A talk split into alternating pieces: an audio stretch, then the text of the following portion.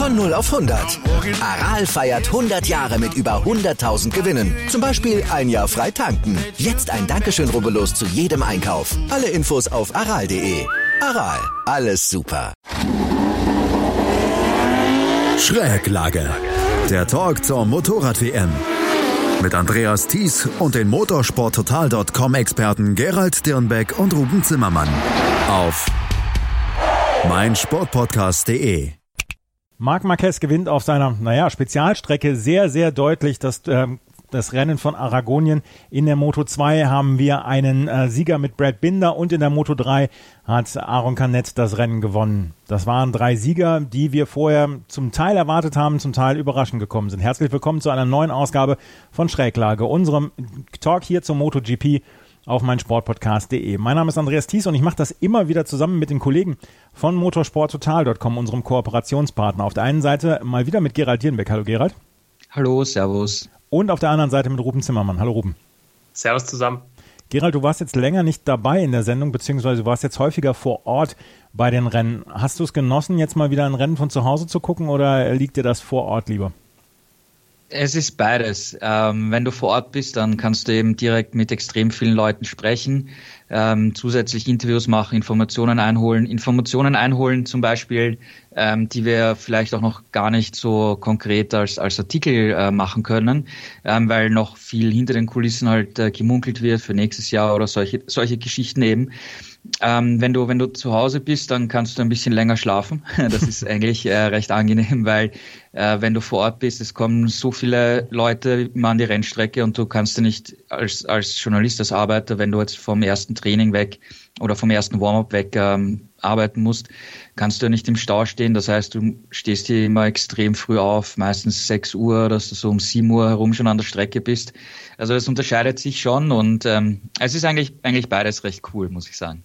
Auf jeden Fall haben wir jetzt das Rennen in Aragonien gesehen und das wurde von euch ähm, von zu Hause quasi aus dem Büro, aus dem Office bei motorsporttotal.com betreut. Das Rennen der MotoGP hat Marc Marquez gewonnen vor Andrea Dovizioso und Jack Miller. Und Ruben, wenn wir aufs Rennen gucken, es war letzten Endes eine One-Man-Show von Marc Marquez. Das äh, Weltbild hat sich zwischendurch sogar dann nur noch auf den Platz zwei beziehungsweise auf den Kampf um Platz zwei konzentriert, weil Marc Marquez zu souverän war. Das war aber so, das habt ihr mir im Vorgespräch gesagt, zu erwarten. Ganz genau. Also der hat äh, gleich im ersten Training am Freitag keinen Zweifel dran gelassen, was sein Plan für dieses Rennen ist. Ähm, wir wissen ja von Marc Marquez mittlerweile, dass er durchaus unterschiedliche Pläne hat, die diversen Rennen anzugehen. Hier war es wirklich ähm, sein Plan von Anfang an wegzufahren, die Lücke rauszufahren und dann seine eigene Show da vorne abzuziehen. Ähm, ich weiß gar nicht mehr genau, wie groß der Vorsprung war im ersten Training. Es war auf jeden Fall pervers. Also es waren, glaube ich, anderthalb Sekunden. Ähm, und das ist halt, das ist halt unfassbar für, ähm, ja, für jede MotoGP-Strecke eigentlich. Hatte ein bisschen was auch mit den Reifen zu tun natürlich, ähm, aber trotzdem diese anderthalb Sekunden, das war am Freitag schon so eine Hausnummer, dass alle schon gesagt haben, okay, der wird äh, da vorne auschecken, gleich in der ersten Runde wahrscheinlich und sein eigenes Ding machen. Genauso ist es auch gekommen. Ähm, am Ende war halt, was Platz 1 angeht, wirklich die einzige Frage, zieht das durch, wie er es in Argentinien gemacht hat, oder passiert das, was in Austin passiert ist, als er ja auch so weit in Führung lag und dann gestürzt ist, ähm, aber tatsächlich, das äh, war nicht der Fall. Er hat das unfassbar souverän durchgezogen und du hast ja ganz am Anfang gesagt, es ist seine Spezialstrecke, das äh, stimmt in gewisser Weise, aber andererseits, äh, Marc Marquez hat, glaube ich, im Kalender mindestens fünf Spezialstrecken. Ja. Also ähm, das wird, äh, befürchte ich, nicht das letzte Mal gewesen sein, dass wir so eine Vorstellung von ihm gesehen haben. 1,617 Sekunden hat er im ersten freien Training Vorsprung ja. ähm, äh, auf Maverick Vinales und dann über zwei Sekunden dann schon auf Fabio Quattararo. Das waren Welten, die er im ersten freien Training gleich ähm, hinter sich gebracht hat, beziehungsweise zwischen sich und die Konkurrenz gebracht hat. Ähm, Gerald, was genau ist in diesem Rennen so toll auf, ähm, auf Marc Marquez zugeschnitten, dass er diese Strecke so dominieren kann? Du hat es gerade gesagt, wir haben wahrscheinlich fünf oder sechs Spezialstrecken für die äh, Honda beziehungsweise für Marc Marquez, aber in dieser, ähm, ja, in dieser, in diesem Rennen war dieser Abstand ja schon wieder mal frappierend. Ja, es ist insgesamt schwierig zu sagen. Es liegt sicherlich am Streckenlayout. Also einerseits ähm, gibt es hauptsächlich Linkskurven, also mehr als Rechtskurven und Linkskurven liegen Marquez eigentlich. Ja, das kann auch ein bisschen von seinem Dirt-Track-Training herkommen, machen aber andere Fahrer auch. Es gibt eigentlich keine ähm, wirklich rationale Erklärung, warum jemand in Linkskurven viel besser ist als in Rechtskurven. Aber es ist beim, beim Marquez einfach so. Ähm, und wenn du dir das Layout anschaust mit, mit diesen verschiedenen ähm, mittelschnellen Kurven, teilweise langgezogen, dann wieder abgehakt mit Schikane, wo der Rhythmus gebrochen wird, dann die lange Gerade, wo die Honda einfach die Power in diesem Jahr ausspielt, dann eben diese langgezogenen Kurven, wo er extrem im, im Slide fahren kann, das, das, das ist einfach für seinen Fahrstil auf den Leib geschneidert, weil ähm, wir sehen eben Austin auch eine ähnliche Streckencharakteristik eigentlich und da ist er auch immer um Welten besser als alle anderen. Also das ist einfach ein Layout, das ihm einfach komplett perfekt passt, ja und äh, absolut beeindruckend, was er da jedes Jahr zeigt. Also jetzt hat er das vierte Jahr in Folge in Aragon gewonnen, ja. Und ähm, eigentlich ging es nur für ihn darum, dann so ein bisschen ab der sechsten, siebten Runde aufmerksam zu bleiben, oder? Dass er diese, diese Runden, dass er diese ähm, Strecke ganz normal aufmerksam fährt, um nicht auszufallen, oder? Genau, er hat im Ziel selber gesagt, es hat vielleicht einfach ausgeschaut, aber so einfach ist es dann auch nicht, weil du, du bist halt ganz alleine und weißt, ich muss einfach jetzt noch 15 Runden, die einfach runterspulen, darf keinen Fehler machen. Nach dem Qualifying hat er auch gesagt, er, den, den Fehler in Austin hat er noch im, im Kopf und das würde natürlich extrem blöd ausschauen, wenn einem, einem so ein Fehler noch einmal passiert. Einmal ist ja okay, kann jedem passieren. Ein zweites Mal in, in so einer dominanten Position wäre halt echt blöd.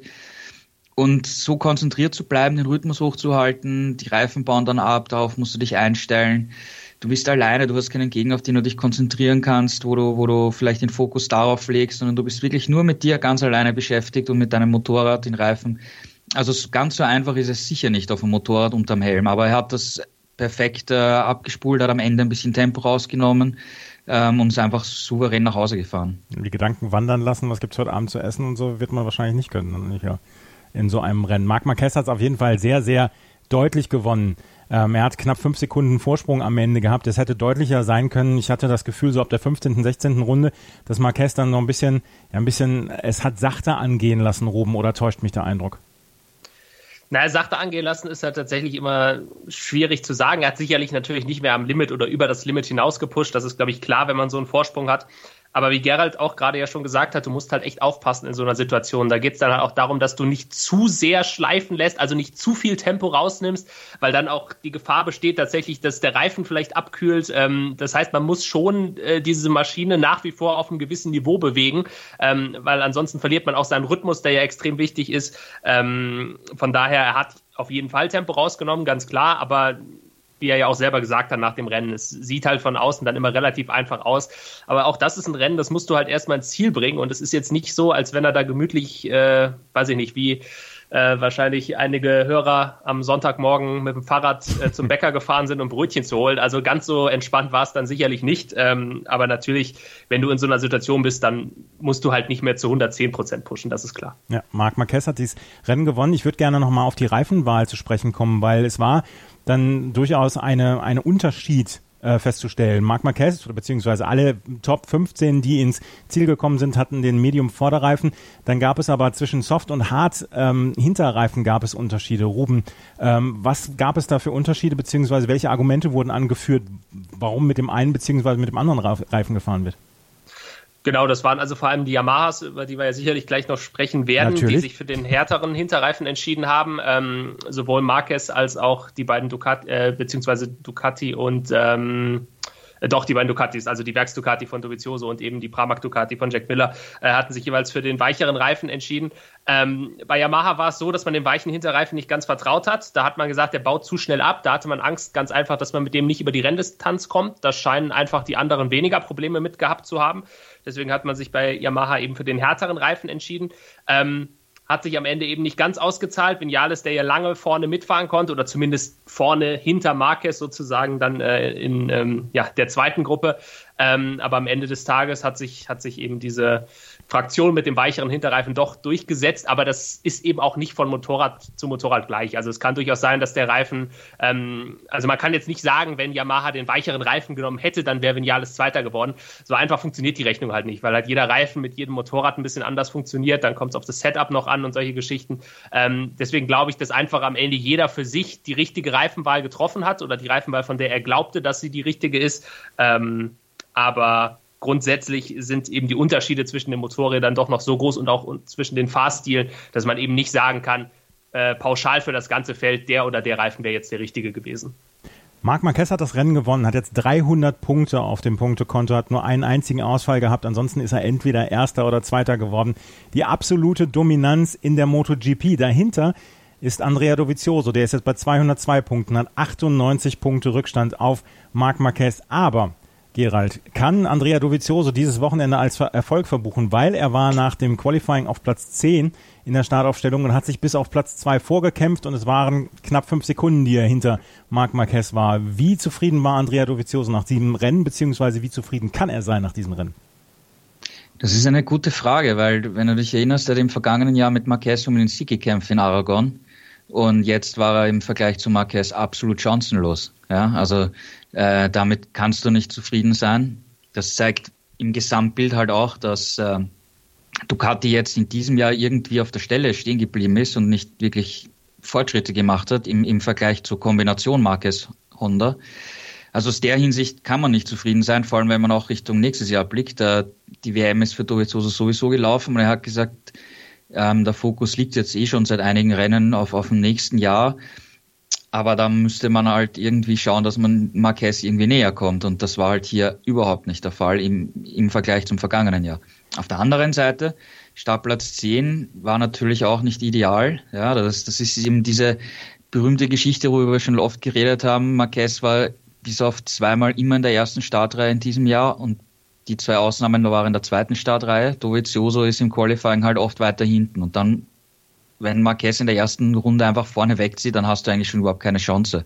Ja, wenn du dann irgendwo auf Platz 8 herum fährst und dich durchkämpfen musst, ja. Ähm, auf der anderen Seite, die Aufholjagd war natürlich stark. Ja. Also man hat schon im, im Training gesehen, dass er eventuell die Chance hat, so irgendwo in der Gruppe so ab Platz 3, 4, 5 herum mitzumischen. Aber dass es dann wirklich ganz aufs Podium noch schafft, ja, es war echt eine coole Aufholjagd und, und äh, für ihn wieder ein gutes Ergebnis, weil es gab natürlich auch schon ein bisschen Kritik an ihm, ähm, seit, seit Österreich war, war ein Highlight natürlich, aber ansonsten war die zweite Saisonhälfte doch eher enttäuschend, äh, muss man sagen. Jetzt zweiter Platz war wieder okay, war cool, vor allem wenn man vergleicht, wo, wo Petrucci, sein Teamkollege, herumgefahren ist. Auf der anderen Seite, er hat Vinales dann am Ende eben auch, auch bekommen, weil Vinales bei ihm die Reifen und die Rundenseiten eingebrochen sind. Ja, aber Best of the Rest ist schön, aber wenn du wirklich gewinnen willst oder um die WM kämpfen willst, dann, dann war das im Gesamtbild halt schon, schon zu wenig, ja. Und ich glaube, äh, ja.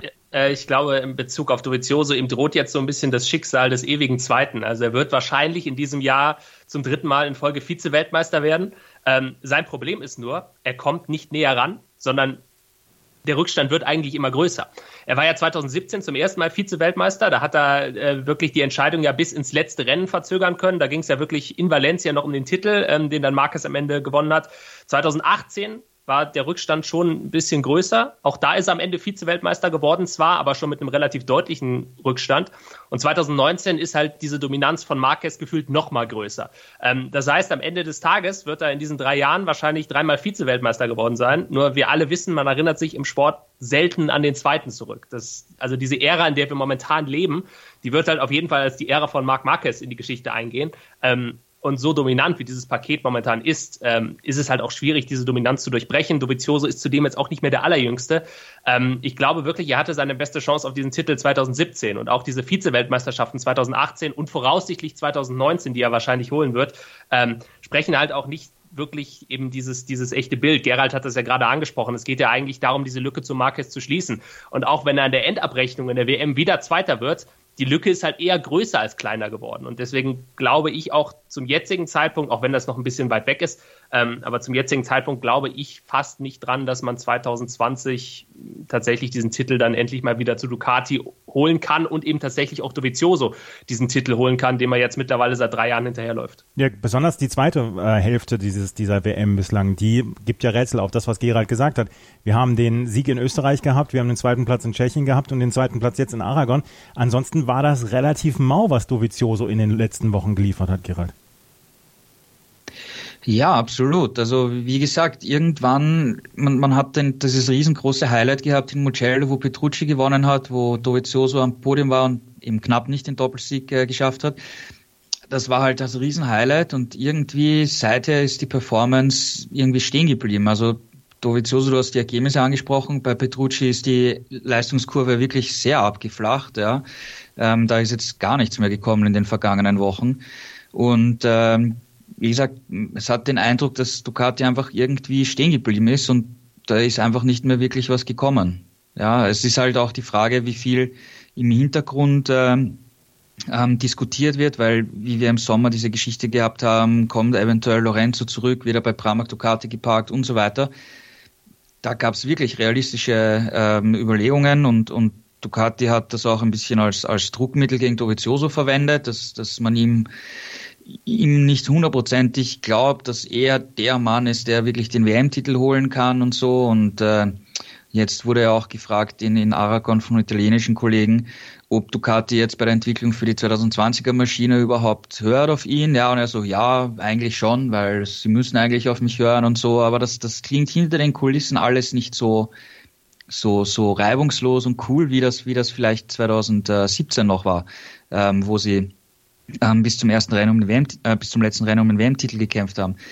Also es ist abzuwarten, wie sich hier die, die Ducati-Situation intern entwickelt. Ja, also es ist, es scheint nicht so harmonisch zu sein, wie es, wie es zum Beispiel in der Honda Marquez äh, Ecke ist. Ja, Lorenzo ist natürlich ein eigenes Thema bei Honda, aber bei Marquez, seiner Crew, den Ingenieuren, die für Marquez arbeiten, da ist perfekte Hochstimmung, da, da passt alles zusammen und ja. das ist eben bei Ducati im Gesamtbild eigentlich nicht der Fall momentan. Es, es muss ja frustrierend sein für Ducati, da wirklich überhaupt nicht näher ranzukommen.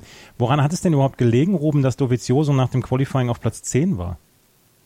Ähm, ich glaube tatsächlich, dass man, dass man das insgesamt ihr habt das ja eigentlich gerade schon angesprochen, dass man dieses Gesamtbild einfach ein bisschen, ein bisschen im Auge behalten muss und dass es halt wirklich ja nicht nur Dovizioso ist, der ähm, jetzt eine schlechte Leistung bringt. Es ist, glaube ich, wirklich einfach diese gesamte Ducati, die sich, wie Gerald das schon gesagt hat, nicht wirklich weiterentwickelt. Ähm, auch dieser zweite Platz jetzt am Ende des Tages in Aragon, ähm, ist halt auf dem Papier der gleiche Platz, den er auch im letzten Jahr hatte. Nur der große Unterschied ist, 2018 konnte er auf dieser Strecke zumindest mit Marquez kämpfen über eine lange Zeit. Das war dieses Mal nicht der Fall. Natürlich, und da komme ich jetzt wieder zurück zum Qualifying, hat das ähm, seinen Grund auch darin, dass er von hinten losgefahren ist, weil er gar nicht erst die Möglichkeit hatte, mit Marquez mitzufahren. Ich glaube allerdings auch nicht, dass er das geschafft hätte, wenn er von Platz zwei losgefahren wäre. Ähm, die Pace von Marquez war gestern einfach zu stark. Nur natürlich, wenn du von so weit hinten losfährst, ähm, dann ist die Chance halt relativ groß, dass der Zug nach vorne im Prinzip nach ein, zwei Runden schon weg ist. Genau das ist ihm dann ja auch passiert. Ähm, unterm Strich ist es, glaube ich, einfach so, dass ja, dadurch, dass eben Ducati diesen nächsten Schritt nicht gemacht hat, äh, dieser Rückstand auf Honda größer geworden ist. Bei Honda zum Beispiel hat man jetzt ja um mal ein explizites Beispiel zu nennen, im Winter unter anderem am Motor gearbeitet, um diesen Topspeed-Vorteil, den Ducati eben hatte, wettzumachen. Das hat man geschafft. Man ist jetzt, äh, was den Motor angeht, auf einem sehr guten Niveau. Dadurch hat Ducati schon mal einen Vorteil weniger, den man gegenüber Honda noch hatte. Und man hat es auch auf anderen Teilen oder in anderen Bereichen nicht geschafft nachzubessern. Also die alten Probleme der Ducati, gerade was das Turning zum Beispiel angeht, das ist halt immer noch da. Also man hat nicht wirklich einen Bereich gehabt für 2019, in dem man wirklich große Fortschritte gemacht hat. Es gab dann immer solche Kleinigkeiten, wir erinnern uns dann noch ganz zu Beginn an äh, diesen kleinen Flügel am Hinterreifen, solche Geschichten. Das sind halt immer technisch gesehen natürlich ganz nette Kniffs, ähm, aber es war halt nichts Großes dabei. Und man hat halt wirklich das Gefühl, bei ihnen ist in diesem Jahr relativ wenig nach vorne gegangen. Von hinten haben andere Teams aufgeholt. Yamaha ist deutlich näher dran an Ducati, als es im vergangenen Jahr der Fall war. Suzuki hat Fortschritte gemacht ähm, und es reicht zwar für Dovizioso eben momentan noch, um diesen zweiten Platz in der WM zu halten, weil er relativ konstant seine Punkte einfährt. Ähm, aber anstatt dass man sich eben näher ranbewegt an dieses Paket Marquez Honda, haben es eher die anderen geschafft, sich näher an Ducati ranzubewegen. Und da hat Gerald schon ganz richtig gesagt, ähm, da wäre es da natürlich sehr interessant auch zu wissen, was da im Hintergrund abgeht. Ist ja nicht das erste Mal, dass man gerade auch bei der Entwicklung des Motorrads ich will nicht sagen, falsche Entscheidungen trifft, aber da hat man ja in der Vergangenheit auch immer wieder Geschichten gehört. Casey Stoner war beispielsweise ja auch einer, der sehr unzufrieden damit war, dass Ducati im Prinzip sein Feedback überhaupt nicht genutzt hat, als er dort Testfahrer war. Ähm, Jetzt ist vielleicht mit Dovizioso eine ähnliche Situation eingetreten, dass man vielleicht auch auf ihn nicht wirklich hört, aber das weiß ich nicht, das muss ich ganz ehrlich sagen, das ist eine reine Spekulation. Ähm, könnte mir aber durchaus vorstellen, dass das so ist, gerade eben auch vor diesem Hintergrund, dass man äh, mit ihm nicht so glücklich sein soll, wie man sich das vielleicht erhofft hatte, als man sich quasi für ihn als Zugpferd und gegen Lorenzo entschieden hat. Ähm, nur es hilft ja jetzt auch keinem Beteiligten hinter den Kulissen stunk zu machen. Ähm, eigentlich müssten da jetzt alle an einem Strang ziehen, um eben zu versuchen, diese Fortschritte zu machen, die man 2019 nicht gemacht hat. Ob man das wirklich schaffen wird, das äh, wird sich tatsächlich dann erst bei den Wintertests zeigen. Ich habe ja gerade schon gesagt, ich bin tatsächlich auch schon, was für das kommende Jahr oder was das kommende Jahr angeht, momentan eher skeptisch.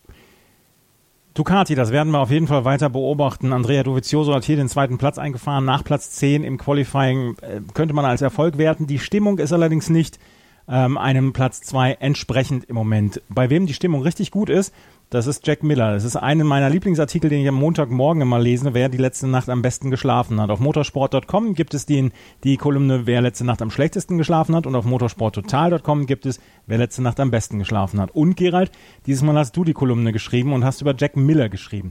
Der hat nämlich dieses Rennen als Dritter abgeschlossen und hat ja hinterher richtig gute Laune gehabt. Auf dem Kundenteam der, oder im Kundenteam der Ducati hat er den dritten Platz eingefahren und, du hast es gesagt, er, er feiert im Moment seine beste Saison. Ja, der Jack hat sich jetzt wirklich äh, gesteigert. Und äh, wenn man sich die Ergebnisse der vergangenen Jahre ansieht, dann ist es einfach seine, seine beste Saison, weil er konstant in den Top Ten ist. Es ist auch das erste Mal überhaupt in seiner MotoGP-Karriere, dass er ein aktuelles äh, Werksmotorrad hat. Und, und Speed und Leistungen passen. Also er hat wirklich eine Steigerung hin, hingelegt in diesem Jahr. Er zeigt ähm, Highlights, gute Ergebnisse. Auf der anderen Seite gibt es natürlich auch immer wieder Ausrutscher. Ja. Vier Ausfälle sind, sind einfach zu viel. Ähm, ähnlich wie, wie Cal Crutchlow, in einem Rennen ist er echt super dabei, wie jetzt in Aragon, dann im nächsten ist er dann vielleicht um Sechster, Siebter. Aber insgesamt zeigt bei ihm die Tendenz nach oben und ähm, ich finde, er hat einen, einen echten Fortschritt gemacht im, im Vergleich zum vergangenen Jahr. Und äh, wenn er es jetzt schafft, äh, Ausfälle zu minimieren und konstantere Ergebnisse reinzubringen, dann kann das äh, nächstes Jahr echt eine interessante Saison werden. Vor allem dann auch langfristig gesehen in, in Zukunft wird er vielleicht irgendwann ins Ducati-Werksteam kommen oder so, weil ähm, für 2021 werden ja alle Verträge eigentlich neu verhandelt in allen Teams. Und wenn er diese Leistungen jetzt eben halten kann, zeigen kann, immer wieder aufs Podium kämpfen kann und die Fehlerrate und die Konstanz minimiert und die Konstanz mehr reinbringt, dann ist er sicher ein interessanter Fahrer am Markt nächstes Jahr. Und welche Chancen ähm, teilst du eben zu, dann vielleicht auch bester Kundenfahrer zu werden? Weil Fabio Quattraro ist im Moment siebter mit sechs Punkten Vorsprung vor ihm. Könnte ein heißes Duell dann noch geben am Ende der Saison. Ich kann mir vorstellen, dass das bis zum letzten Rennen geht, weil Quattraro ist auf jeder Strecke zum ersten Mal mit der MotoGP-Maschine unterwegs. Da ist schwierig vorherzusagen, wie stark ist er, wie, wo schwächelt er vielleicht noch. Das ist eben, äh, kann man schwer prognostizieren. Äh, für Miller kommen jetzt gute Strecken. Thailand ist gut. Phillip Island ist sein Heimrennen, wo er natürlich nochmal extra motiviert ist. Also da können auf jeden Fall noch der eine oder andere Podestplatz kommen. Genauso wie bei Quattro natürlich. Also ich glaube, dass wir zwischen den beiden noch äh, ein enger Schlagabtausch, wer der beste Kundenfahrer ist in diesem Jahr. Auf jeden Fall hat hier Jack Miller den dritten Platz geholt und das vor Maverick Vinales. Und da sind wir doch wieder bei Ruben und seiner, in seiner Selbsthilfegruppe Yamaha-Fans und ich. Die Yamaha mit Platz 4, mit Maverick Vinales, äh, Fabio Quadraro auf Platz 5 und Valentino Rossi. Ähm, da muss ich nochmal nachfragen, wie viel Steuerung C und Steuerung V macht ihr bei den Artikeln über Valentino Rossi nach jedem Rennen? Weil jedes Mal lese ich, ja, wir hätten schneller sein müssen, ja, ich weiß auch nicht, woran es liegt. Dieses Mal war es wieder nur Platz 8 für Valentino Rossi, Platz 4 für Vinales, dem die Reifen am Ende so ein bisschen Strich durch die Rechnung gemacht haben und Fabio Quattararo auf Platz 5. Bilanziert doch mal das Rennwochenende aus der Sicht der Yamaha, Ruben. Ähm, ich glaube, für Yamaha war es unter dem Strich, gerade wenn man es mit 2018 vergleicht, als sie, glaube ich, deutlich schlechter waren in Aragon, gar nicht so eine schlechte Veranstaltung. Also im Gegensatz zu Ducati würde ich Yamaha tatsächlich attestieren, dass sie momentan Fortschritte machen. Ähm, Allerdings auch da bleibt es halt, gerade was das Werksteam angeht, wieder bei dem Faktor, den wir ja auch schon häufig besprochen haben hier im Laufe dieser Saison. Sie schaffen es halt irgendwie immer nur mit einem Fahrer vorne dabei zu sein. Dieses Mal war es jetzt wieder Vinales. Das ist auch so ein Trend, der sich ein bisschen abzeichnet. Ähm, Rossi hat seit ein paar Wochen größere Schwierigkeiten.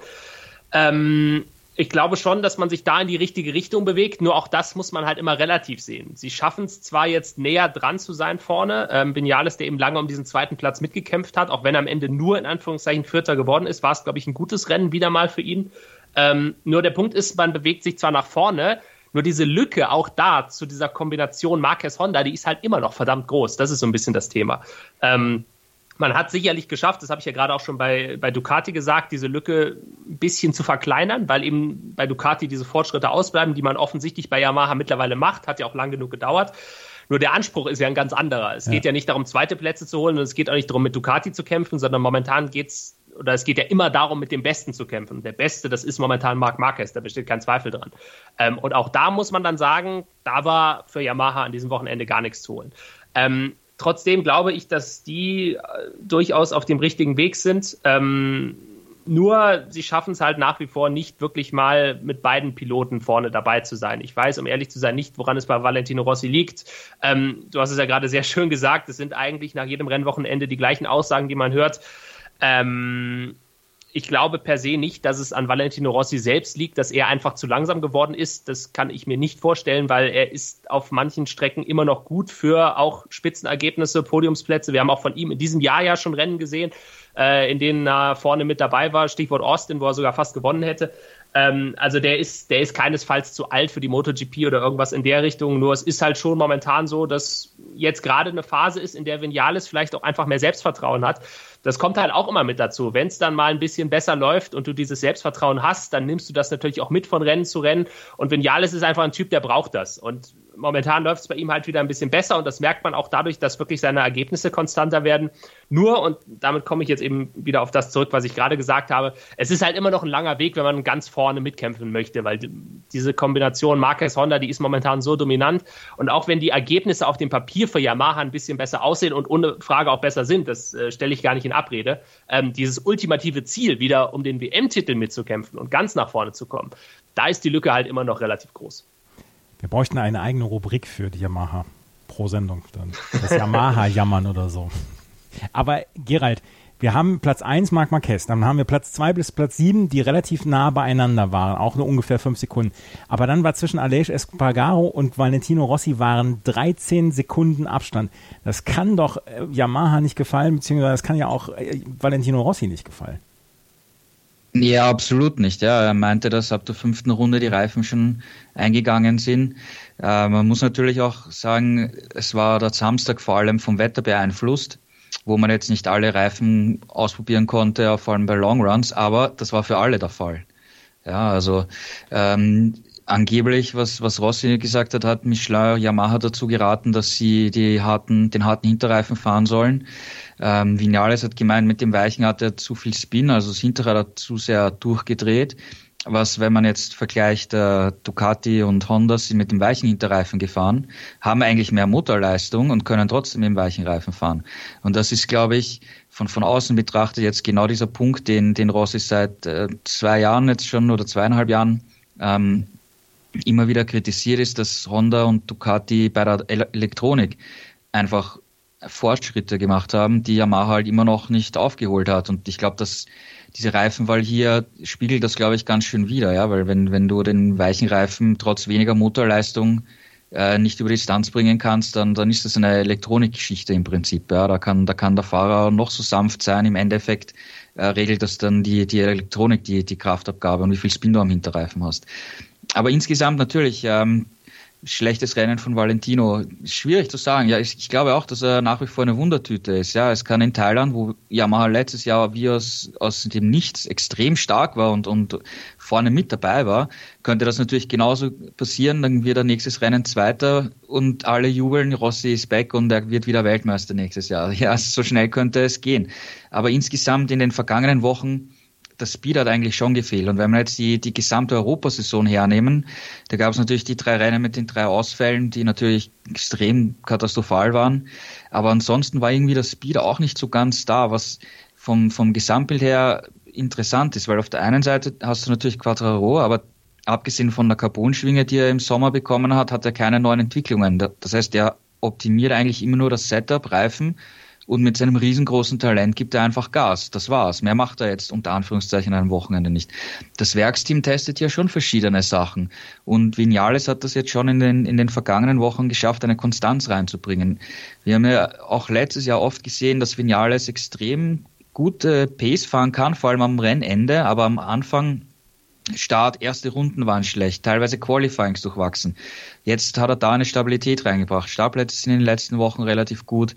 Äh, er, ist, er fällt nicht mehr in den ersten Runden so weit zurück und ähm, mischt hier einfach ums Podest mit. Ja? Also es, mit etwas mehr Glück ja, hätte er jetzt zum dritten Mal in Folge auf dem Podest stehen können, was jetzt aus seiner Sicht natürlich eine gute Basis ist für die, für die Zukunft. Ja. Ich habe mal hier Konstanz reingebracht dann müssen wir schauen, was wir im nächsten Jahr machen können, falls hier Schritte kommen von Yamaha oder so. Aber während Vinales genau das geschafft hat, schafft es Valentino Rossi momentan eigentlich nicht. Ja, das ist halt die Frage, die er sich wahrscheinlich selber auch stellt mit seiner Crew, ja, und momentan anscheinend auch noch keine Antwort drauf gefunden hat. Eine Frage, die wir uns wahrscheinlich dann auch in den nächsten Wochen noch stellen werden, wenn die nächsten Rennen jetzt kommen. Es geht ja dann jetzt auf die Asien-Tour. Wir reden selten über Platz 17 im MotoGP-Rennen. Wir müssen aber heute darüber sprechen. Mika Kallio hat den 17. 17. Platz ähm, geholt. Ähm, er hat sie auf der KTM geholt. Eigentlich wäre dafür Johann Zarco vorgesehen gewesen, aber Johann Zarco ist nicht mehr mit dabei in der MotoGP. Ruben, woran liegt's? Was ist da los? Ähm, ja, das war in einer oder in gewisser Weise war es eine kleine Überraschung, dass man ihn jetzt quasi schon vorzeitig abgesägt hat, weil es war ja klar, dass er das Team Ende der Saison verlassen wird. Ähm, das war auch so kommuniziert worden von beiden Seiten, dass man sich eben nach dem letzten Rennen in Valencia dann trennen wird. Ähm, jetzt ging es doch ein bisschen schneller und äh, auf der anderen Seite ist es dann halt eigentlich auch keine große Überraschung, weil die Frage, die du dir stellen musst, natürlich als Hersteller, also das muss man dazu sagen, die Trennung zum jetzigen Zeitpunkt, die ging tatsächlich von KTM aus. Ähm, also Sarko wollte weg von KTM, aber erst nach der Saison. Ähm, und jetzt diese Entscheidung, diesen Vertrag schon vorzeitig aufzulösen, beziehungsweise Sarko nicht mehr einzusetzen, die kam tatsächlich dann von den Österreichern. Und es ist ja irgendwo auch nachvollziehbar, denn du brauchst ja einen Fahrer auf diesem Motorrad, der auch ein Interesse daran hat zu fahren, der auch Spaß dabei hat und, und der alles, der alles gibt und sich voll reinhängt. Und das war bei Sarko ohnehin schwierig. Ähm, er hat es ja auch selber zugegeben, dass er da mental einfach Probleme hatte oder immer noch hat mit der momentanen Situation, weil er sich einfach nicht wohlfühlt auf dem Motorrad, weil die Ergebnisse nicht passen. Ähm, viele Dinge, die da passiert sind. Ähm, und insofern hat man bei KTM gesagt, okay, welchen Sinn ergibt das jetzt, diesen Fahrer auf dem Motorrad zu lassen, der sowieso schon nicht voll motiviert war oder nicht voll bei der Sache war die gesamte Saison und dann sowieso weiß, dass er am Ende des Jahres eh weg ist, was jetzt nicht gerade dazu beiträgt, dass die Motivation noch mal größer wird. Ähm, und in der Hinsicht wiederum kann man es dann halt verstehen, dass sie diese Entscheidung getroffen haben, ihn rauszunehmen und zu sagen, okay, die Saison wird jetzt eben von Mika Kallio beendet, unserem langjährigen Testfahrer, für ihn sozusagen auch so ein kleines Goodie, der eben KTM seit vielen Jahren treu ist man hat ihm jetzt die Wildcard-Einsätze gestrichen für dieses Jahr ähm, und für ihn natürlich eine sehr schöne Sache, dass er jetzt doch noch dazu kommt, ein paar Rennen zu fahren. Für KTM ist es halt in der Hinsicht doof gelaufen, dass sich ausgerechnet jetzt an dem Wochenende der zweite Stammpilot Paul Espargaro auch noch verletzt hat. Ähm, und so war dann am Ende Mika Kallio der einzige KTM-Fahrer oder Werksfahrer in diesem Rennen. Man hat ja noch die beiden Tektor-Piloten gehabt. Ähm, aber das ist natürlich gerade jetzt intern bei KTM wieder mal, muss man sagen, eine schwierige Situation. Wir hatten das bereits im vergangenen Jahr ähm, als sich die beiden Stammfahrer Espargaro und damals noch Bradley Smith ebenfalls mal gleichzeitig verletzt hatten und nicht zur Verfügung standen. Ähm, die Situation, in der man jetzt momentan ist, hat man sich halt so ein bisschen selbst reingebracht, dadurch, dass man Sarko rausgeworfen hat. Nur das konnte man halt nicht ahnen, dass sich ausgerechnet jetzt auch noch Espargaro verletzen würde. Nur die Situation ist jetzt natürlich schwierig, weil du hast einen Fahrer, den du absolviert hast, ähm, du hast einen Fahrer, der sich jetzt noch verletzt hat und der einzige, der momentan noch auf dem Motorrad sitzt und das ausgerechnet vor dieser anstrengenden Asien-Tour. Ähm, das ist halt dein Ersatzpilot. Also wieder mal ein Rückschlag sicherlich für KTM. Ähm, dieser 17. Platz von Kallio, keine Punkte logischerweise, aber ich glaube, das muss man dann auch ein bisschen, äh, oder das, das wird man auch ein bisschen nachvollziehen können, weil dem natürlich jetzt komplett die Rennpraxis gefehlt hat. Ähm, ich weiß nicht, wann er zum letzten Mal tatsächlich ein komplettes Rennwochenende gefahren ist. Insofern, die Schuld trifft da auf keinen Fall ihn. Dieser 17. Platz ist, glaube ich, ordentlich gewesen. Nur für die Ansprüche für KTM, auch eben im Hinblick auf die Weltmeisterschaft, ähm, ist es natürlich jetzt ein großer Rückschlag. Die Frage, Gerald, ist ja dann auch, erstens, wie geht es weiter für Johann Zarko und zweitens, wie geht es dann auch weiter für die KTM für 2020? Also bei Johann Zarko ist die Situation noch ziemlich unklar. Er war in, in Aragon vor Ort und hat äh, bei Suzuki nachgefragt, was man gehört hat, aber dort ist kein Platz für ihn, also auch nicht als Testfahrer. Sie sind sehr zufrieden mit dem Silvan Contoli. Ähm, Honda eventuell ist eine Möglichkeit, falls Jorge Lorenzo doch aufhören sollte Ende des Jahres aber nach dem, was, was äh, Zarko auf der V4 KTM, die, die vom Konzept her der Honda nicht unähnlich ist, äh, gezeigt hat, ist man bei Honda jetzt auch nicht so sonderlich begeistert, dass man jetzt Zarko nimmt. Eine wahrscheinliche Möglichkeit ist, dass er bei Yamaha als Testfahrer unterkommt. Yamaha soll angeblich hier wirklich Interesse haben, äh, den Johann für nächstes Jahr als Testfahrer zu holen. Man wartet da aber auch noch ab, falls sich doch noch irgendwo für ihn ein, ein anderer Platz als Rennfahrer ergeben könnte. Superbike WM ist ziemlich ausgeschlossen zum, zum jetzigen Standpunkt. Sollte Zarko wirklich bei Yamaha als Testfahrer unterkommen, dann sind das natürlich ganz schlechte Nachrichten für Jonas Folger, der dann im Prinzip äh, komplett raus wäre. Ja. Ruben, hast du da noch was zu ergänzen? Ähm, höchstens, dass man in der MotoGP, glaube ich, nie weiß, was passiert. Also ich glaube, Gerhard hat es schon ganz gut zusammengefasst. Ähm, nur tatsächlich, äh, ich meine, es sind schon verrücktere Dinge passiert. Es werden sicherlich jetzt auch wieder in den nächsten Wochen ein paar Spekulationen aufkommen, gerade eben äh, nicht nur was Sarko angeht, sondern wirklich auch was KTM angeht. Ähm, hatte mich da gerade äh, mit Gerald auch nochmal kurz darüber unterhalten, wie es eben da weitergehen könnte. Eigentlich sieht es ja momentan so aus, dass eben Miguel Oliveira quasi der natürliche Nachfolger dann im Werksteam wäre. Ähm, aber wer weiß, also vielleicht zaubern sie da wirklich noch irgendeinen Überraschungskandidaten hervor, wer auch immer das sein könnte.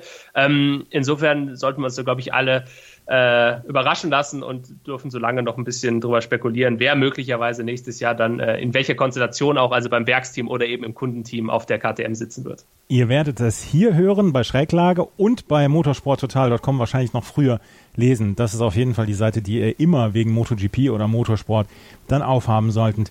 Ähm, Gerald, haben wir über einen Fahrer noch nicht gesprochen, über den du unbedingt sprechen möchtest? Ähm, ja, wir könnten noch die Situation mit, mit Alex Rins und Franco Morbidelli kurz besprechen. Ähm, angefangen hat eigentlich das Ganze von bei Alex Rins schon im Qualifying, wo er in Q1 im, im zweiten Versuch den harten Hinterreifen genommen hat und sich dann nicht für Q2 qualifiziert hat, obwohl es eigentlich von der PC ausgesehen hat, dass Rins ein Kandidat ist, um in der Gruppe mit äh, Vinales, Dovizioso, Miller, Quattro mitzukämpfen und vielleicht sogar aufs Podest zu fahren. Somit war Startplatz 12 und in der ersten Runde hat er ziemlich übermotiviert den Franco Morbidelli abgeräumt, ähm, hat sich nachher entschuldigt. Ja, Morbidelli war raus durch den Crash. Ähm, Rins ist noch Neunter geworden, also er hat sich sicher mehr erwartet beim Heimrennen und für Morbidelli natürlich komplett unglücklich. Zum Glück hat er sich nicht dabei verletzt. Ähm, interessant in, an der Geschichte finde ich, ähm, dass Rins die Long Leg Penalty bekommen hat als Strafe, dass er einen anderen Fahrer abgeräumt hat. Und im Prinzip hat er dadurch zwei, drei Sekunden verloren, aber nicht einmal eine Position. Und für sein Rennen hatte das eigentlich nicht wirklich eine Auswirkung. Auf der anderen Seite hat äh, Darren Binder im, im Moto3-Rennen einen anderen Fahrer angerempelt und hat dafür eine Strafe von sechs Startplätzen Rückversetzung in Thailand bekommen. Also da haben die, die Rennkommissare für, für zwei ähnliche Vergehen eine komplett andere Strafe ausgesprochen man hat die Situation mit Binder ehrlich gesagt nicht im TV-Bild gehabt. Ja. Das heißt nur, dass er einen anderen Fahrer eben in Kurve 1 unsanft äh, und, und sich nicht verantwortungsbewusst verhalten hat. Das heißt im Prinzip, er ist jemand anderen reingefahren, ja, auf, auf gut Deutsch.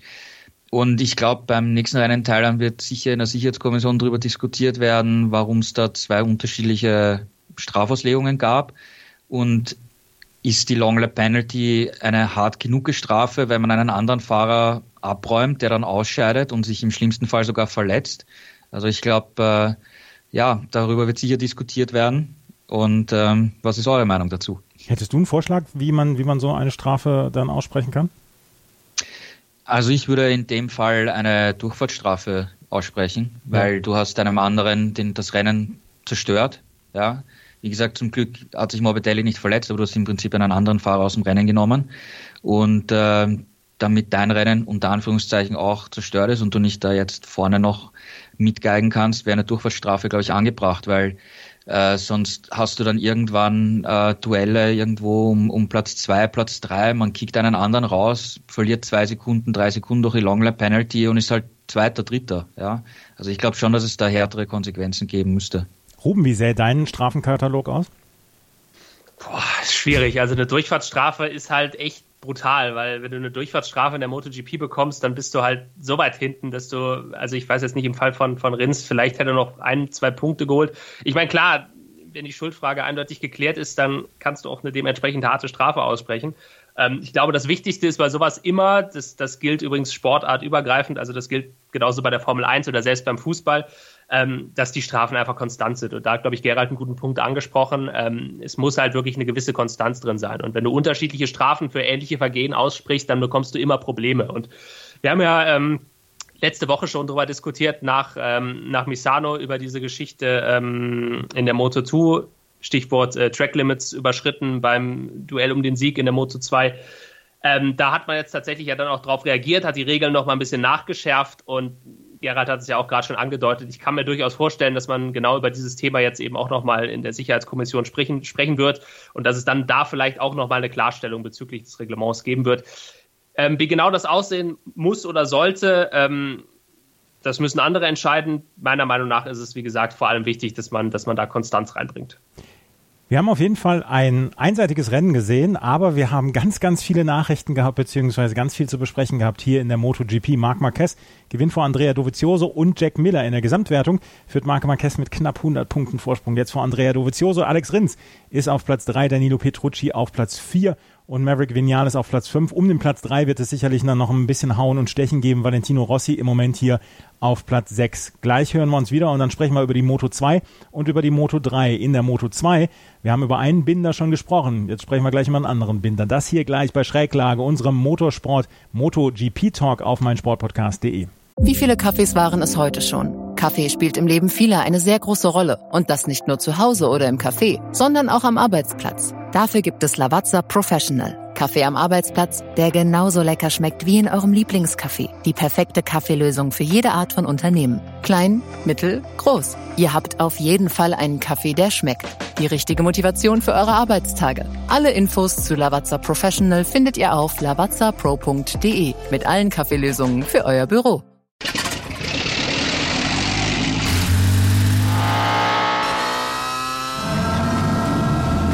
0 auf 100.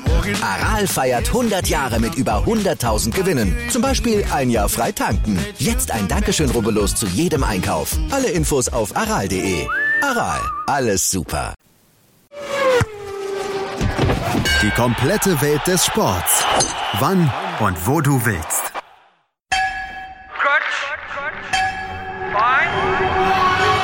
Vorpass. Vorpass Spezial. Der Podcast zur Rugby-WM in Japan. Andreas Thies liefert dir mit den Experten unseres Rugby Talks Vorpass Ja, das stimmt. alles rund um das Rugby-Event des Jahres. Wird Neuseeland zum dritten Mal hintereinander Weltmeister? Wer kann die All Blacks gefährden? Und kann Gastgeber Japan auch 2019 überraschen? Seid dabei, wenn Vivian Bahlmann, Donald Peoples und Georg Moltz die Rugby-WM für dich analysieren. Vorpass Spezial auf meinsportpodcast.de. Brad Binder ist der Sieger des Moto2-Rennens in Aragonien gewesen. Er setzte sich durch und hat hier seinen zweiten Saisonsieg geholt und insgesamt sein fünftes Podium nach zwei zweiten Plätzen, äh, einem Sieg und einem dritten Platz hat er jetzt den zweiten Sieg geholt. Er hat ähm, gewonnen ähm, in, der, in diesem Aragonien Moto2-Rennen vor Jorge Navarro und Alex Marquez, der seinen Vorsprung ja, nicht ganz äh, verteidigen konnte, aber immer noch ähm, knapp 40 Punkte sind vor Jorge Navarro. Ähm, Gerald, wie ist das Rennen abgelaufen? Also ich fand das ziemlich überraschend, dass Brad Binder im Rennen so eine starke Leistung gezeigt hat, weil in den Trainings war jetzt nicht so viel von, von ihm zu sehen. Im Qualifying dann eine super Runde, Startplatz 3, erste Reihe, okay, aber eine schnelle Runde und, und dann Rennen ist natürlich was ganz was anderes, vor allem in der Moto 2, wo alles so eng beisammen liegt äh, und die, die Konstanz und, und wichtig ist und ein, zwei Zehntel einfach extrem große Unterschiede ausmachen können. Und er hat selber nach dem Rennen gesagt, er ist dann vorne gewesen, hat sich ein bisschen absetzen können. Das war eigentlich überhaupt nicht seine Taktik. Und dann hat er gesagt, okay, ich probiere es einfach. Und es ist aufgegangen. Am Ende sind ihm ein bisschen die Reifen noch dann eingegangen. Jorge Navarro ist äh, näher gekommen. Wir wissen von der Speed-Up, dass sie eigentlich sehr gut und sehr reifenschonend ist über die Renndistanz. Navarro hat das noch nutzen können. Wenn das Rennen noch vielleicht zwei, drei Runden länger gedauert hätte, hätte er vielleicht sogar das Rennen gewonnen. Aber so, zweiter Saisonsieg für KTM, für Brad Binder. Äh, ich glaube, das kann wirklich für, für alle doch etwas überraschen, weil bei den Trainings hatte man sie eigentlich nicht wirklich auf, auf dem Zettel. Ähm, der große Verlierer eigentlich von dem Rennen ist Augusto Fernandes. Ja, der hat jetzt die letzten zwei Rennen gewonnen und quasi eine Aufholjagd auf äh, Alex Marquez in der Weltmeisterschaft gestartet, aber der ist dann gleich in der Anfangsphase gestürzt, ist weitergefahren, hat als 22. keine, keine WM-Punkte gesammelt. Und das war natürlich echt ein Dämpfer für seine WM-Ambitionen, weil wenn er jetzt rein theoretisch wie gewonnen hätte oder vor Marquez ins Ziel gekommen wäre, dann wäre es wirklich spannend gewesen, ja, ob das sich da wirklich noch ein größerer Kampf entwickelt um den WM-Titel. Aber so hat Alex Marquez natürlich schon einen recht schönen Vorsprung für, die, für das Finale jetzt dann. 38 Punkte sind es jetzt für Alex Marquez. Vorsprung vor Jorge Navarro und vier Punkte dahinter dann Augusto Fernandes. Ähm, Jorge Navarro und Fernandes werden darum beten, dass sie dann tatsächlich nicht ausfallen ähm, weil dort könnten sie dann vielleicht dann äh, noch ein bisschen abknapsen an Alex, Alex Marquez, der bis auf Silverstone eine richtig gute Konstanz in den letzten sechs Rennen hingelegt, sieben Rennen hingelegt hat, zwei, zwei, zwei erste Plätze, einen zweiten Platz und zwei dritte Plätze. Das war schon nicht schlecht, was Alex Marquez da abgeliefert hat. Ja, absolut. Ja, wenn du jetzt noch auf Holland zurückschaust, da hat er Pech, da wurde er abgeräumt, wie es, wie es um den Sieg gegangen ist.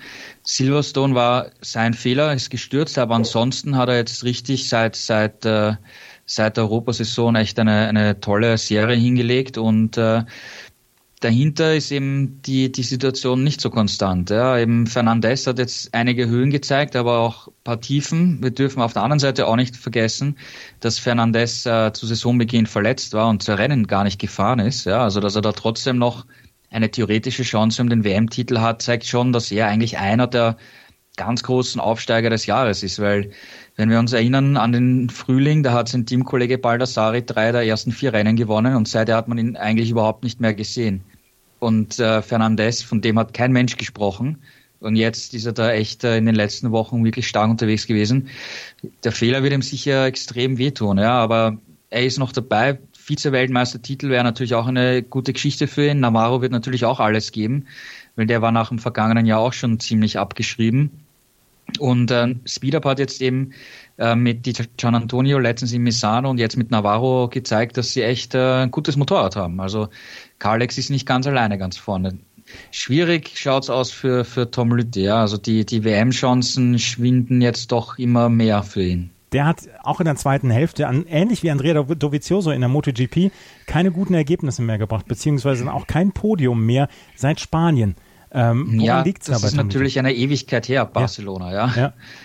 Also wenn du, wenn du siehst, sie haben es im, im Intec-Team insgesamt, also auch bei, bei Marcel, ja, haben sie es ja auch noch nie nicht ganz hingebracht, wieder das Gefühl hinzubekommen, dass sie am Saisonanfang hatten, seit der neue Hinterreifen eingeführt wurde von Dunlop in Jerez. Es soll keine Ausrede sein, sagen sie vom Team selber, sie kommen Schritt für Schritt näher, aber sie haben halt immer noch nicht das absolut perfekte Paket gefunden. In Misano habe ich mit, mit Tom länger gesprochen und er hat gesagt, ja, er glaubt schon noch, dass die WM möglich ist und er wollte in Misano ähm, einen Lauf starten, in Aragon mitnehmen und dann diesen Schwung zu den Überseerennen mitnehmen, wo er in der Vergangenheit immer extrem stark war und gut war. Und in, bei den Asienrennen ist es natürlich immer alles möglich, ja, weil auch chaotisches Wetter kann in Japan sein, in Australien sein da war seine Hoffnung begründet. Nur auf der anderen Seite muss man sagen, er war jetzt in Misano doch nicht am Podium, war ein bisschen weit weg. Jetzt war er noch weiter weg, während Marquez einfach immer da vorne dabei ist. Ja, Navarro ist da, Fernandez hat jetzt okay einen Fehler gemacht, aber Lütti hat jetzt irgendwie, hat nicht den Speed, um hier aus eigener Kraft mitzufahren und das macht es natürlich dann, dann extrem schwer. Also ich glaube, dass der, der WM-Titel für ihn schon sehr, sehr weit in sehr, sehr weite Ferne gerückt ist. Ja, das sieht man an der Gesamtwertung. Er hat 169 Punkte. Er ist zwar nur zwei Punkte hinter Fernandes zurück und nur sechs Punkte hinter Jorge Navarro, aber es sind jetzt dann auch schon 45 Punkte oder knapp 45 Punkte auf Alex Marquez und die Form spricht halt nicht für Tom Lüthi. Die Form hat in den letzten Wochen dann auch nicht für Marcel Schrötter gesprochen. Ähm, das Problem ist jetzt allerdings, vielleicht würde er gerne seine Form wieder steigern, aber er kann einfach nicht. Schlüsselbeinbruch bei ihm. Ähm, Gerald, was gibt es da Neues zu Marcel Schrötter zu sagen? Ja, er wurde ja nach Misano ziemlich lange am, am Schlüsselbein operiert und musste jetzt natürlich klarerweise in Aragon ähm, auslassen. Es heißt, dass er beim nächsten Rennen in Thailand wieder dabei sein möchte. Ähm, der Jesko Raffin, der jetzt eingesprungen ist für ihn, wird dort, glaube ich, für Tusker Racing fahren, so laut momentanem Stand. Also das Team rechnet damit, dass, dass Schröter zurückkommt. Hundertprozentig bestätigt ist es nicht. Ja, ich habe jetzt auch noch nicht gehört, wie es ihm jetzt insgesamt geht mit, mit ähm, Schmerzen, Beweg Bewegungsfreiheit und so weiter. Also äh, da müssen wir jetzt noch die, die nächste Woche abwarten, äh, bis es nach Thailand geht und ob er dann dort fahren kann. Er muss natürlich, wenn er nach Thailand fährt, ähm, auch noch äh, den Medizincheck äh, bestehen. Wenn du Schlüsselbeinoperation hattest, dann musst du, glaube ich, meistens äh, Liegestütz oder so machen, ob das alles okay ist. Ja, also das ja. ist, wird man wird man sehen, wie die, wie sich, wie das dann abläuft. Aber da müssen wir jetzt einfach warten, ähm, wie es ihm gesundheitlich weitergeht. Ja, für uns aus deutscher Sicht ist es natürlich bitter, weil äh, jetzt haben wir überhaupt keinen Deutschen mehr im, im Spitzenfeld, weil auch für Lukas Tulovic und Philipp Oettel war Aragon wieder ein schwieriges Rennen mit jenseits der Top 20, wo sie unterwegs waren. Also im, im Fernsehbild hat man sie auch so gut wie gar nicht gesehen. Also äh, aus deutscher Sicht ist es natürlich bitter, wenn da Marcel nicht dabei ist. Ja, Marcel Schrotter ähm, ist im Moment nicht dabei, hat diesen Schlüsselbeinbruch und muss sich dann auch erstmal wieder ein paar Untersuchungen unterziehen, wenn er zurückkommen will. Das Rennen hat Brad Binder gewonnen und der hat eine zweite gute Hälfte hier, hat, ähm, wie ich gesagt habe, jetzt schon fünf Podien in den letzten sieben Rennen gehabt und ähm, schließt so langsam auf zur Spitze und vielleicht geht da für ihn ja Richtung Platz zwei noch was. Alex Marquez führt in der Gesamtwertung mit 213 Punkten vor Jorge Navarro mit 175, dahinter Augusto Fernandes mit 171, Tom Lüthi mit 169 und Brad Binder mit 160 Punkten. Und wer sich jetzt wundert, Mensch, warum haben Gerald und Andreas hier äh, zu zweit gesprochen, haben die Ruben, mögen die Ruben nicht mehr. Das Problem war einfach, dass das Moto 2 Rennen gestern parallel zum Formel 1 Rennen stattfand und Ruben dann, äh, du musstest dann ein bisschen was für die Formel 1 auch machen. Äh, genau, das war tatsächlich der Hintergrund. Wir sind momentan äh, ein bisschen dünn besetzt in der Redaktion, deswegen ähm, musste ich dann gestern schweren Herzens das Moto 2 Rennen auslassen, um den Kollegen bei der Formel 1 ein bisschen auszuhelfen. Ich werde das Rennen natürlich noch nachträglich schauen, ähm, nur jetzt, wir zeichnen das ja am Montagvormittag auf. Ähm, bisher war einfach zu viel zu tun, ich habe es noch nicht geschafft. Aber ich habe äh, das Moto 3 Rennen natürlich gesehen am Vormittag und ähm, kann von daher jetzt wieder mitreden. Und das solltest du auch tun, weil Aaron Canet hat aus diesem Zweikampf mit Lorenzo Dalla Porta in der Gesamtwertung ein richtig spannendes Rennen gemacht. Er hat nämlich das Rennen von Aragonien gewonnen vor Gura und Dennis Foggia. Zwei, zwei Fahrer, die wir so bislang noch nicht auf dem Podium in dieser Saison gesehen haben. Aber das wichtigste Ergebnis war Aaron Canet. Der hat 25 Punkte geholt und äh, Lorenzo Dalla Porta ist nur Elfter geworden. Deswegen ist der Gesamtstand jetzt so, dass Dalla Porta mit zwei Punkten Vorsprung für Aaron, vor Aaron Canet führt, der gestern also richtige Big Points gesammelt hat, Ruben. Ja, absolut. Und es war vor allem ein sehr, sehr überzeugender Sieg. Ähm, tatsächlich, glaube ich, der erste in dieser Saison, in der es in der Motor 3 ein Fahrer mal geschafft hat, wirklich relativ schnell sich vom Rest des Feldes abzusetzen. Und im Ziel hat er dann viereinhalb Sekunden Vorsprung gehabt. Das ist halt in der kleinsten Klasse echt eine richtig starke Leistung ähm, und war halt vor allem für Canet wichtig, weil die letzten Wochen sind für ihn nicht gut gelaufen. Wir erinnern uns zurück an äh, vor allem unverschuldet nicht gut gelaufen. Wir erinnern uns an Silverstone, als er gestürzt ist, nichts dafür konnte, ähm, am Ende trotzdem noch drei Punkte geholt hat nach einer tollen Aufholjagd. Dann kam Misano, als er von der Technik gestoppt wurde. Also zwei Rennen wirklich für ihn komplett zum Vergessen, für die er selber nichts konnte. Ähm, ich persönlich hatte tatsächlich so ein bisschen die Befürchtung, dass das vielleicht bei ihm jetzt dafür sorgt, dass er vielleicht sogar ein bisschen übermotiviert in dieses Aragon-Wochenende geht, eben auch angesichts der WM-Situation, wo er in diesen beiden Rennen deutlich an Boden verloren hat, dass er es vielleicht ein bisschen übertreibt aber es ist genau das Gegenteil passiert. Er hat das positiv genutzt, diese, ja, diese Frustration, die sich da aufgestaut hat, hat ein überragendes Qualifying gefahren, hat sich die Pole geholt ähm, und ist dann ein überragendes Rennen auch gefahren, hat eben dieses, dieses Ding souverän gewonnen und hat auch noch davon profitiert, dass es eben bei seinen engsten Verfolgern nicht wirklich gut gelaufen ist. Abolino auf 10, Dalla Porta auf 11. Die haben halt deutlich Punkte liegen lassen ähm, Gerade bei Abolino ist es halt auch ein bisschen schade. Der hatte ja wirklich einen guten Lauf auch zuletzt. Dieser zehnte Platz wirft ihn da jetzt wieder so ein bisschen raus, hätte die Punkte dringend gebraucht, um eben noch näher zur Spitze aufzuschließen.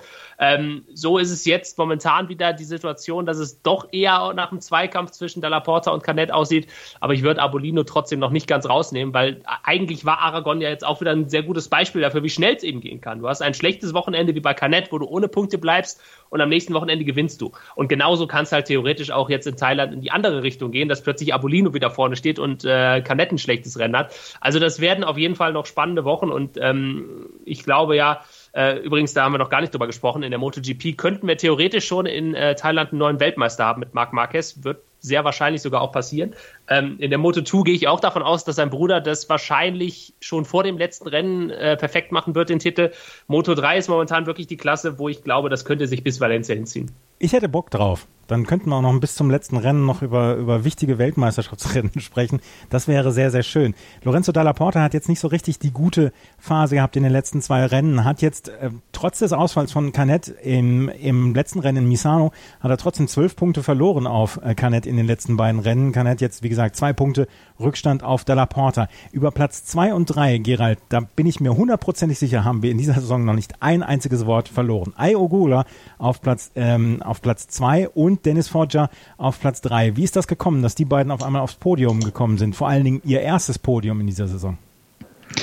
Ja, Moto 3 ist verrückt wie immer. Es kann immer alles passieren, wenn wir diese großen Gruppen ähm, immer uns anschauen. Canet war jetzt natürlich vorne weg, aber Ogura hat sich da echt, echt gut gemausert. Er fährt fürs Honda Team Asia, ähm, wo erfahrene Leute im, im Teammanagement sind und ähm, hat sein Talent gezeigt. Ja.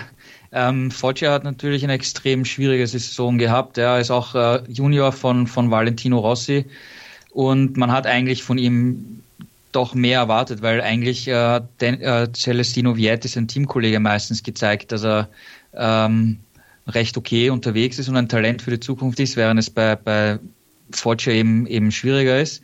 Aber er bleibt trotzdem noch äh, in der Moto 3 Klasse und wird äh, nächstes Jahr weiterhin für das V46 Team fahren, hält eine neue Chance. Das hat er jetzt bestätigt mit, mit dem Podestplatz. Das ist sein zweiter in seiner Karriere. Letztes Jahr war er irgendwo, ich weiß es gar nicht mehr auswendig, äh, auf dem Podest der Dritter, glaube ich. Ähm, ja, aber wie gesagt, in der, in der, in der Moto 3 kann es so schnell gehen. Wenn du, wenn du dir das Rennen anschaust, in den ersten Runden waren zum Beispiel ähm, ein Jakob Kornfeil in der Spitzengruppe dabei auf Platz 3, 4 und der ist am Ende 15. geworden. Mhm. Ja.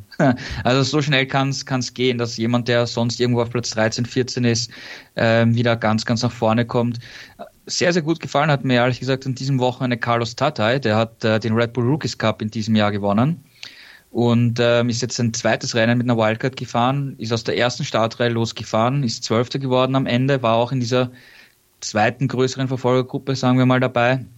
Und ich glaube, da haben wir ein Talent gesehen, dass das in Zukunft uns, uns noch viel äh, Freude bereiten wird. Carlos Tatay, äh, du hast es gesagt, auf Platz 12 am Ende. Das Rennen hat Alex, äh, Alex Canet, Aaron Canet, Entschuldigung, gewonnen. Der ist auf Platz zwei in der Gesamtwertung hinter Lorenzo Dalla Porta, der mit zwei Punkten Vorsprung führt. Auf Platz drei Toni Abolino, der in den letzten Wochen so viel aufgeholt hat. Hier dann eher mit dem zehnten Platz etwas enttäuschend gewesen. John McPhee ist auf Platz vier. Es sind jetzt zwei Wochen hin bis zum Rennen in Thailand, bis zum Start der Asien-Tournee. Ruben, was passiert bis dahin? Ähm, also ich glaube, wenn die Piloten schlau sind, dann sammeln sie jetzt vor allem Kraft, weil diese Asientour wird halt echt anstrengend. Ähm, du hast jetzt Thailand und dann hast du eben direkt hintereinander äh, Japan, Malaysia, äh, beziehungsweise Japan, Australien, dann Malaysia. Ähm, vier Rennen in fünf Wochen, das ist halt echt brutal. Das ähm, ist auch für die Fahrer immer die Frage, ähm, fliegt man in dieser ein-, zweiwöchigen Pause, die es gibt, nochmal nach Hause oder bleibt man wirklich diese kompletten fünf Wochen in Asien, eben um da auch im Klima zu bleiben und solche Geschichten? Ähm, handelt jeder Fahrer tatsächlich anders. Teilweise fliegt man nochmal nach Europa zurück, nach Thailand, teilweise macht man das nicht. Ähm, ich glaube wirklich, dass es für die Piloten jetzt darum geht, wirklich ja, äh, Kräfte zu sammeln. Ähm, man fliegt ja dann auch logischerweise schon ein bisschen vorher nach Thailand, also nicht auf den letzten Drücker, sondern ähm, dass man sich eben auch da schon mal ein bisschen akklimatisieren kann vor dem Rennen. Ähm, ja, das ist, das ist, äh, haben wir, glaube ich, auch in der Sendung schon oft drüber gesprochen. Ähm, eigentlich fast die wichtigste Phase des, Jahres, weil wenn du dich jetzt verletzt, äh, dann verpasst du halt gleich mal vier Rennen. Das, das ist äh, beispielsweise einem Jorge Lorenzo letztes Jahr passiert ähm, der sich ausgerechnet in Aragon verletzt hatte, dann versucht hatte, die Asientour durchzuziehen, hat aber dann ja gemerkt, es geht einfach nicht. Ähm, insofern, das sind jetzt wirklich die Wochen, die vor uns liegen, die dann über die Meisterschaft entscheiden. Und wie gesagt, vielleicht haben wir ja tatsächlich in Thailand dann in Form von Marc Marquez schon den ersten Weltmeister. Wir haben am 6.10. das Rennen in Thailand, dann nochmal zwei Wochen Pause bis zum Rennen in Japan, dann eine Woche bis Australien, dann nochmal eine Woche bis Malaysia und dann nochmal zwei Wochen bis Valencia. Also es geht jetzt äh, Schlag auf Schlag mit der Endphase hier in dieser Saison in der MotoGP, Moto 2 und Moto 3. Das war ein vollgepacktes Wochenende. Das waren wieder viele Nachrichten, die wir verarbeiten mussten. Eine knappe Stunde. Äh, Schräglage ist zu Ende, euer MotoGP-Talk hier auf meinsportpodcast.de. Gerald Ruben, ich danke euch für eure Zeit, für eure sehr lange Zeit in diesem Fall. Es war, äh, es war viel zu verarbeiten. Vielen Dank euch beiden. Vielen Dank. Ähm, Foggia wechselt übrigens zu Leopard, das habe ich vorhin verwechselt, aber in der Moto 3 ist nächstes Jahr so viel neu und so viele Teamwechsel. Ähm, ich glaube, darüber werden wir auch in einer der nächsten Ausgaben sprechen, was sich in den kleinen Klassen alles tun wird für nächstes Jahr. Also dann bis zum nächsten Mal. Das werden wir tun. Danke, Ruben.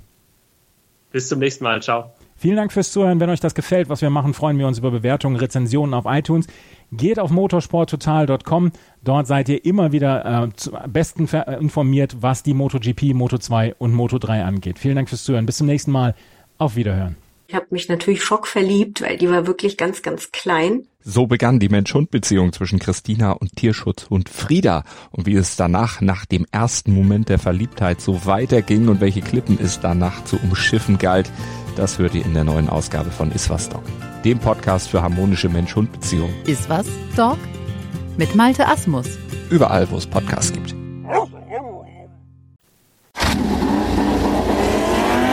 Schräglage. Der Podcast zur Weltmeisterschaft in der MotoGP, der Moto2 und der Moto3. Nach jedem Rennen begrüßt Andreas Thies seine Experten Gerald Dirnbeck und Ruben Zimmermann von motorsporttotal.com und analysiert das Rennwochenende. Schräglage. Jetzt abonnieren auf meinsportpodcast.de.